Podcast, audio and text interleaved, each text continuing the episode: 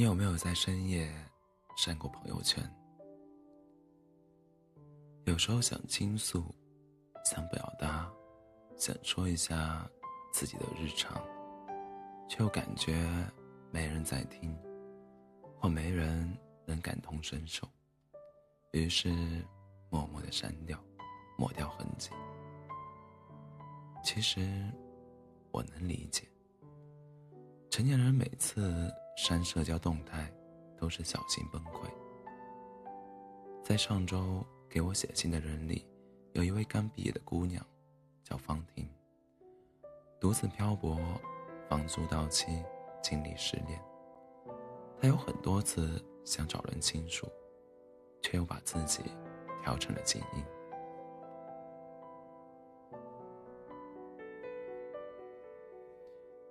她的信的内容。是这样的，终于鼓起勇气给你写信了。我是一个刚毕业的女生，最近真的太压抑了，独自在陌生城市里工作，房租马上到期，异地的对象也分手了，多重打击，生活里越来越不爱讲话了。有时候晚上发了朋友圈。过一会儿就删了，很多话想说，但是又不知道跟谁说，总是会觉得会打扰别人。看着别人好像都挺开心的，我感觉就我过得不好。我不知道是哪里出了问题，人生一路好失败，我真的有那么糟糕吗？我知道。像他一样的人很多，正在经历一段艰难的时光。刚毕业的还没找到工作，有孩子房贷的接受重压，家里老人生病忙成一团，等等。每个人都期待岁月静好，但生活往往一地鸡毛。而成熟的代价，就是连崩溃都小心翼翼。删朋友圈这个事儿，每个人都目睹过，也做过。可能它存在的时长只有三分钟，只有八个字，但背后是一千七百三十六种情侣。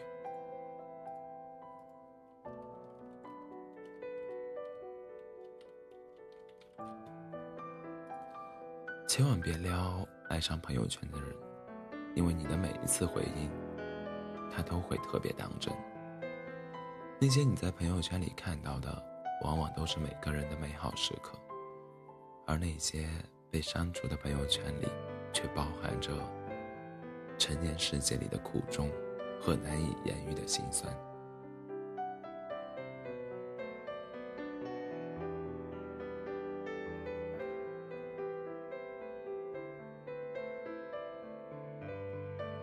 我不敢在朋友圈里说我和他吵架的事。相恋五年，日常的浓情蜜意渐渐变成了争吵不断。昨天因为洗衣服的小事儿，他甩下脸就出门了，大半夜才回来。我转了一篇文章，其实只是想，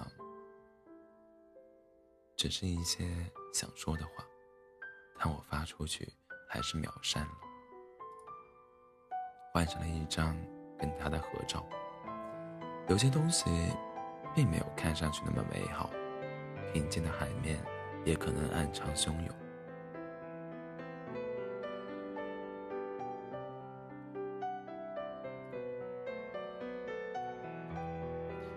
我真的很累了，连续加班几个月，持续熬夜，我想哭。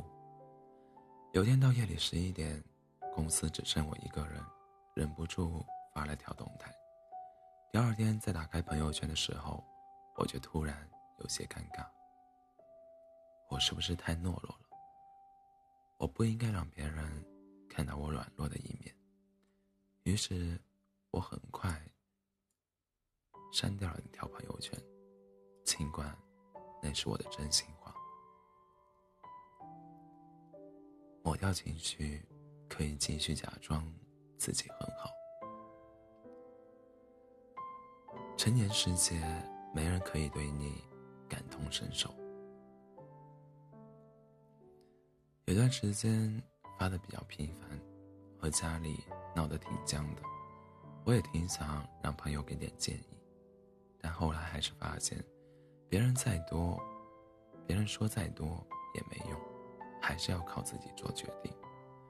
比昭告天下更有用的是，我和妈妈好好坐下来谈了谈。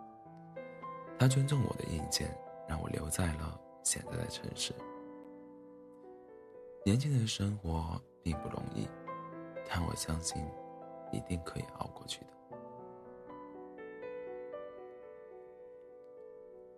朋友圈太小，很难找到懂你的人。这已经不是我第一次删朋友圈了。以前我寄希望在朋友圈找到能安慰我的人，或者理解我的人。我分享过喜欢的电影、美剧、音乐，没人回应。后来才意识到，把喜欢的东西分享给不懂你的人，是一种自取其辱式的孤独。后来也就越来越少发了。一方面是不想给其他人造成什么坏情绪，另一方面也是意识到每个人都不轻松，都在负重前行。你在吐槽的那些难过，可能在他们眼里不值一提。这个世界上，没有人不想敞开心扉。人生中有很多时刻，我们站在空无一人的山谷，独自呐喊，然后陷入沉默。每一条删除的动态背后，从来都不是云淡风轻，但我想告诉你，这很正常。做这件事并不糟糕，无论是发朋友圈找人倾诉，或者是一个人独自消化，都可以。但我希望你不要一个人憋着，你也可以给我写信，把你们想说的都说出来，我会一直在，也一直听。我知道很多人都曾在暴雨里奔跑过，也有人喝醉了，把歌唱得五音不全。对于一个又一个的艰难，以前的我问，我会问为什么，但现在。最多只会问，还有什么？每个人都想昂首阔阔步，但不知道什么时候身上就会沾上泥巴。即使这样都能继续走下去的话，那么迟早有一天，泥巴会干燥掉落的。我希望无论你遇到什么，都不要害怕，哪怕失恋失意，至少你身体健康。哪怕身处逆境，至少你四肢健全。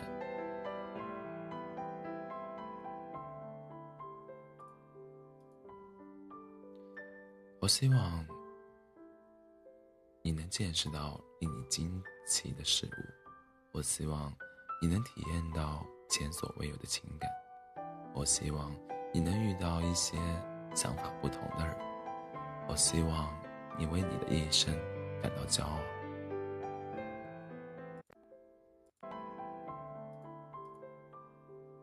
生命里多的是风雨难挨，光鲜的背后都是千疮百孔。当你对自己的人生境遇不满时，想想那些拼尽全力活着的人。成年人的世界，没有谁比谁更容易。